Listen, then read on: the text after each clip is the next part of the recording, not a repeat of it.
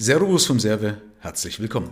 In der heutigen Folge möchte ich dir mal eine Story erzählen, die dir so hoffentlich nicht passiert, die dir aber definitiv bei Versicherungen passieren kann, wenn du es nicht richtig machst und deswegen möchte ich dich davor schützen.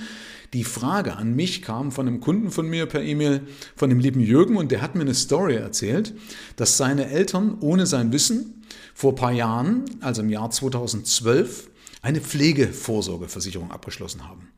Und das kann bei allen Versicherungen passieren, wo du Gesundheitsfragen abgeben musst, also beispielsweise bei Lebensversicherungen, bei einer Berufsunfähigkeitsversicherung oder eben wie hier bei einer Pflegezusatzversicherung.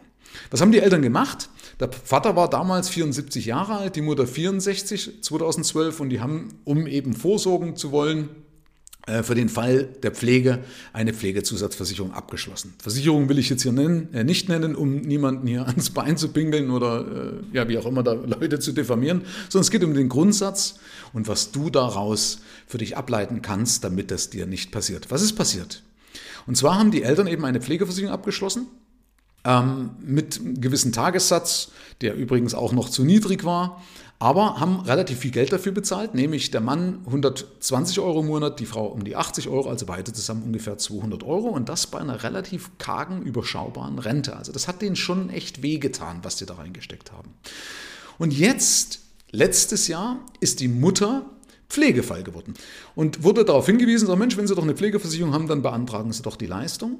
Das hat sie gemacht, hat also den Leistungsantrag bei der Versicherung gestellt. Die Versicherung wiederum hat beim Hausarzt angefragt und hat sich den Krankenverlauf geben lassen.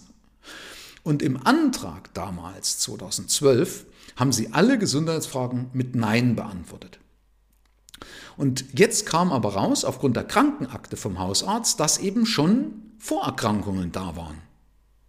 Wenn man sich das mal überlegt, ist es ja eigentlich mit 64 oder mit 74, also der Mann wie gesagt 74 damals, die Frau 64, ist es ja gar nicht unüblich, oder? Also ganz ehrlich, wer hat in dem Alter keine Vorerkrankungen? Also es sind viele junge Leute ja schon, die mit 30 schon mal beim Arzt waren und hatten irgendwelche Vorerkrankungen. Und die wurden dort aber alle mit Nein angekreuzt. Und jetzt gibt es ein Problem. Dadurch, dass die mit Nein angekreuzt worden sind und der Versicherungsnehmer, also die Eltern da unterschrieben haben dafür, kannst du auch nichts machen weil du hast ja unterschrieben, dass du nichts hast. Wie passiert aber sowas? Hier liegt nämlich die Verantwortung eindeutig beim Vermittler, weil es gibt Vermittler, die spielen die Gesundheitsfragen herunter. Warum machen sie das? Weil sie unter Umständen Gefahr laufen, wenn die nämlich ehrlich beantwortet werden, dass sie dann keine Provision bekommen, weil der Vertrag nicht zustande kommt. Also spielen viele Vermittler, das habe ich in den letzten Jahren, also es sind, sind mittlerweile 26 Jahre, wo ich das mache, leider sehr, sehr häufig mitbekommen, dass eben die Vermittler das gerne runterspielen und sagen, ah, das ist gar nicht so wichtig oder gehen gar nicht so genau drauf ein. Und eine Versicherung hat nun mal nach den neuen Bedingungen zehn Jahre lang das Recht, vom Vertrag zurückzutreten, wenn du die sogenannte vorvertragliche Anzeigepflicht verletzt hast. Und das ist hier passiert. Das heißt, die Anfragen, also die, die Fragen im Antrag wurden nicht wahrheitsgemäß beantwortet und damit hat eine Versicherung das Recht von dem Vertrag zurückzutreten, zu kündigen. Die Versicherung hat jetzt hier eins gemacht. Die hat also nach all den Jahren einfach gesagt, wir kündigen den Vertrag und die Kohle kriegst du aber nicht wieder. Das Geld ist weg. Und dann sind die Kunden zum, zu ihrem Vermittler gegangen, zu dem Versicherungsvertreter und haben gefragt, ja, aber bei meinem Mann haben wir ja das damals auch falsch angegeben und dann haben die gesagt, naja, dann meldet es halt bei der Versicherung nach. Man macht also so eine Art Selbstanzeige.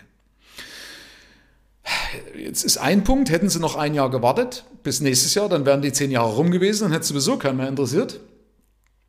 Kann man sich jetzt drüber streiten, das soll jetzt kein Tipp sein, ja, sondern der richtige Tipp wäre gewesen, damals das gleich richtig zu machen. Aber jetzt hat also auch aufgrund dessen, dass also beim Hausarzt auch Gesundheitsangaben vorlagen, die damals mit Nein beantwortet sind, hat die Versicherung auch beim Mann den Vertrag gekündigt. Jetzt haben die beiden also von ihrer kärglichen Rente die Beiträge bezahlt und in Summe ungefähr 25.000 Euro in den Wind geschossen.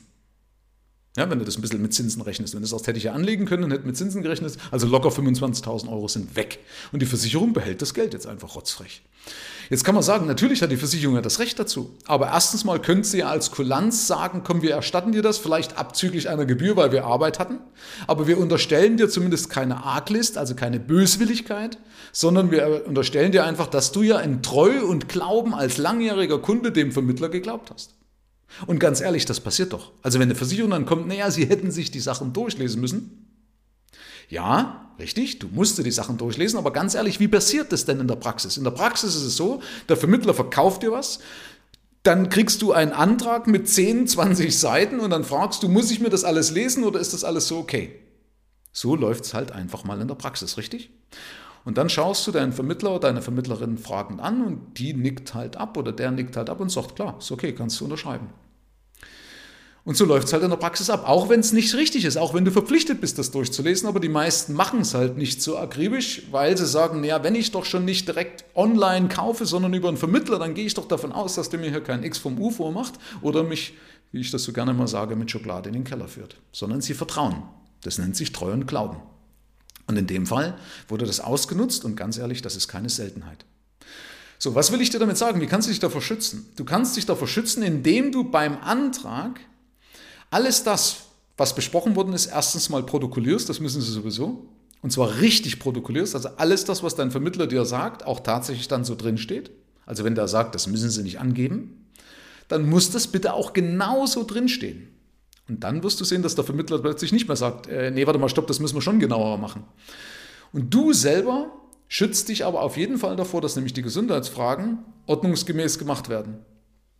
Das bedeutet, dass du bei zum Beispiel bei deiner Krankenkasse anfragst und sagst, okay, ich muss für die letzten fünf Jahre, meistens werden ja die letzten fünf Jahre abgefragt, ich muss für die letzten fünf Jahre die Gesundheitsfragen angeben, bitte sagt mir mal, was bei euch gemeldet worden ist.